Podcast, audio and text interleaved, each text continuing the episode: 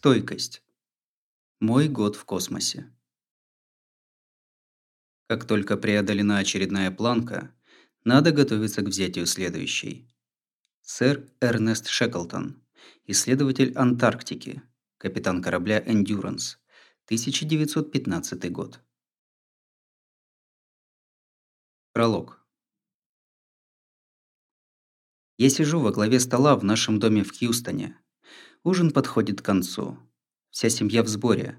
Моя давняя спутница жизни Амико, мои дочери Саманта и Шарлотт, мой брат-близнец Марк с женой Гэби и дочерью Клодией, наш отец Ричи и сын Амика Корбин.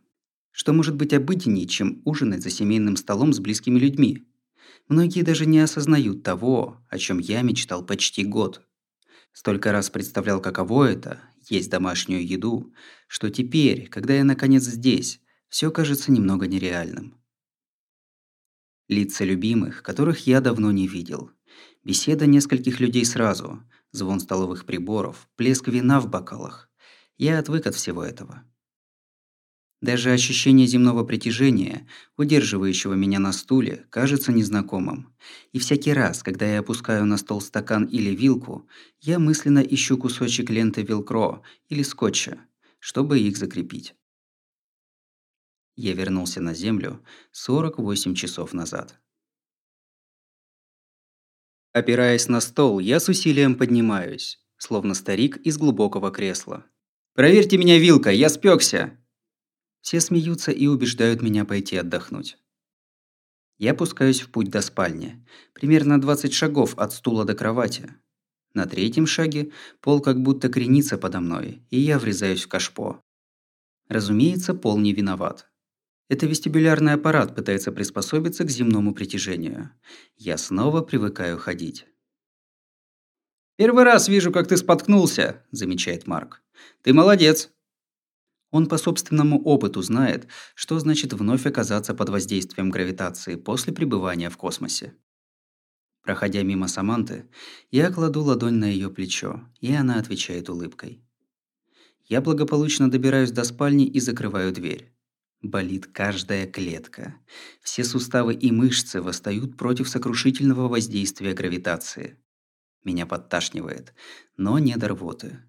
Я стаскиваю одежду и забираюсь в постель, смакуя ощущения от прикосновения постельного белья, легкого давления одеяла, мягкости подушки. Всего этого мне отчаянно не хватало. Из-за двери доносятся приглушенные голоса счастливых близких. Целый год я не слышал их без помех отраженного спутникового сигнала. Я погружаюсь в сон под их умиротворяющие разговоры и смех.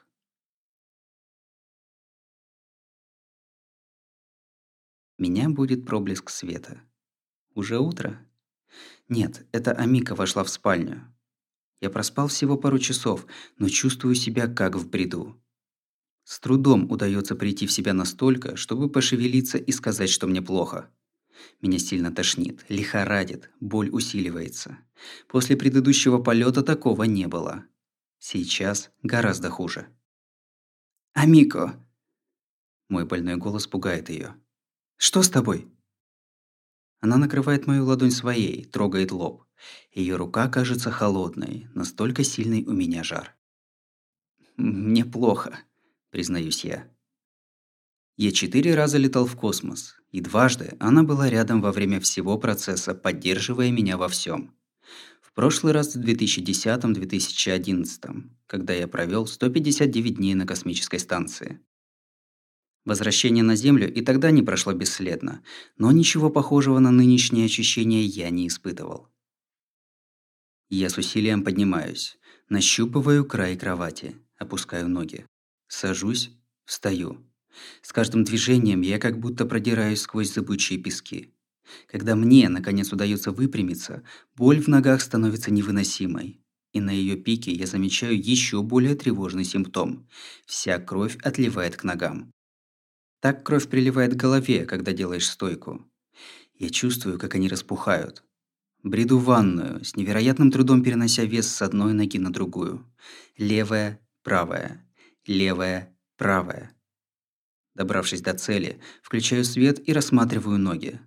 Это уже не ноги вовсе, а разбухшие подпорки. Они словно чужие, не мои. «О, чёрт! Амика, посмотри!»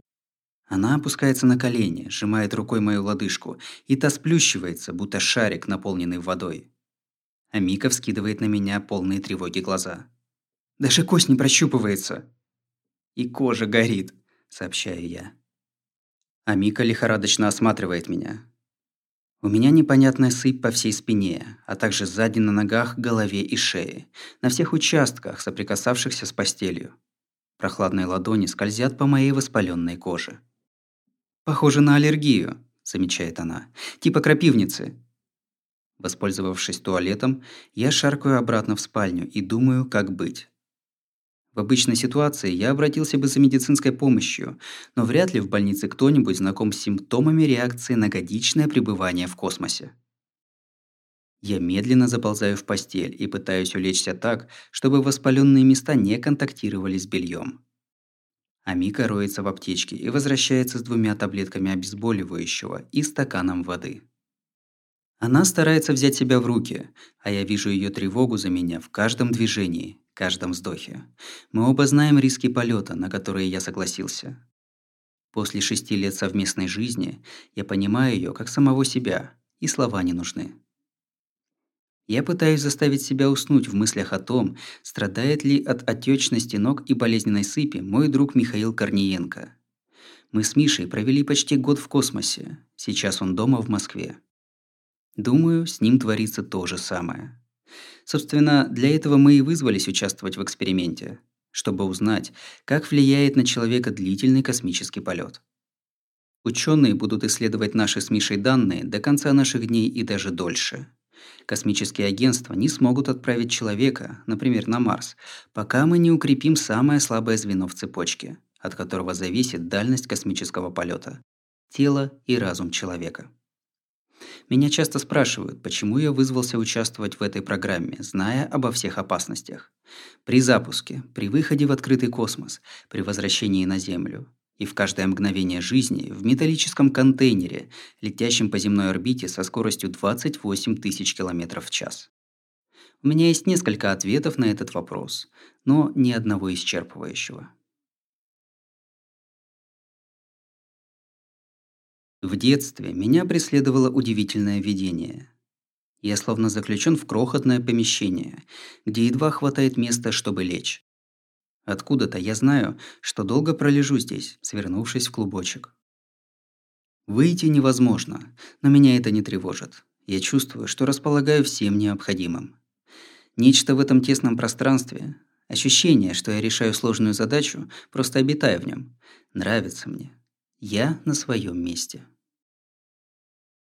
Как-то поздним вечером, когда мне было пять лет, родители растолкали нас с Марком, увлекли в гостиную к телевизору и объяснили, что расплывчатые серые пятна на экране – это люди, идущие по Луне. Помню, как слушал искаженный помехами голос Нила Армстронга и пытался осмыслить его слова о том, что он сейчас находится на сияющем диске, висящем в летнем ночном небе над Нью-Джерси за моим окном. Просмотр трансляции при лунении астронавтов наградил меня странным и страшным сном, будто бы я готовлюсь опуститься в ракете на Луну, но не сижу в кресле в полной безопасности, а вишу, притянутый ремнями в носовой части, прижавшись спиной к головному обтекателю и глядя прямо в небеса. Луна надвигается, грозно разверзаются гигантские кратеры. Я жду обратного отсчета и знаю, что вряд ли переживу момент включения двигателей. Всякий раз я просыпался, потный и перепуганный до смерти, за секунду до того, как двигатели ударят в небо огненными струями. В детстве я жаждал опасности, но не по безрассудству, а потому, что все прочее навевало скуку. Я спрыгивал откуда возможно, забирался куда возможно, заключал пари с мальчишками, катался на коньках и съезжал с горки, плавал и переворачивался на лодках, порой рискуя жизнью. Шесть лет мы с Марком начали лазать по водосточным трубам и наблюдать за родителями с крыши на высоте двух-трех этажей. Вся наша жизнь состояла из преодоления трудностей. Безопасные, заведомо выполнимые задачи и занятия казались пустой тратой времени – Меня бесила способность некоторых сверстников спокойно сидеть весь учебный день, просто дыша и моргая, без настоятельной потребности вырваться на волю и исследовать мир, делая что-то новое, рисковать. Что творилось у них в головах? Разве можно изведать в классе нечто, хотя бы отдаленно напоминающее ощущение человека, летящего по склону холма на неуправляемом велосипеде? Я был никудышным учеником, вечно глазеющим в окно или на часы, в ожидании конца урока. Учителя сначала ругали меня, потом стали наказывать и, наконец, игнорировать. Родители, офицер полиции и секретарша безуспешно пытались призвать нас с братом к порядку. Большую часть времени, после школы, до возвращения родителей с работы и утром выходные дни, когда они отсыпались, мы были предоставлены сами себе и вольны делать все, что захочется, а хотелось нам риска. В старших классах я впервые занялся тем, что удавалось мне и одобрялось взрослыми. Стал специалистом-техником скорой помощи. Я пришел на медицинско-технические курсы, и оказалось, что мне хватает терпения, чтобы сидеть и учиться. Начав волонтером, я за несколько недель дорос до работы с полной занятостью и всю ночь проводил на машине скорой, не зная, с чем столкнусь в следующий раз. С огнестрельным ранением, сердечным приступом или переломом. Как-то раз я принял роды в социальном жилье. Убогая постель с застиранными простынями, болтающаяся под потолком голая лампочка, гора грязной посуды в раковине. Головокружительное ощущение опасности в ситуациях, когда можно было полагаться только на себя, опьяняло меня. Я решал вопросы жизни и смерти вместо изучения скучных и, на мой взгляд, бессмысленных школьных предметов. По утрам я часто ехал домой и ложился спать, вместо того, чтобы идти в школу. Школу я все таки сумел кое-как окончить и начал посещать единственный колледж, куда меня взяли – не тот, в который я собирался подать документы, что ярко характеризует мою способность к сосредоточению. Учеба в нем интересовала меня не больше, чем в старших классах, а для развлечений, типа спрыгнуть с крыши сарая, я стал староват. Место рискованных затей заняли вечеринки, но удовольствие было не то. Когда взрослые спросили, кем я хочу стать, я ответил «врачом». Записался на подготовительные курсы при медицинском колледже, но меня выгнали после первого семестра. Я просто тянул время, понимая, что пора чем-то заняться, а я понятия не имел чем. Однажды я зашел в книжный магазин кампуса купить что-нибудь поесть.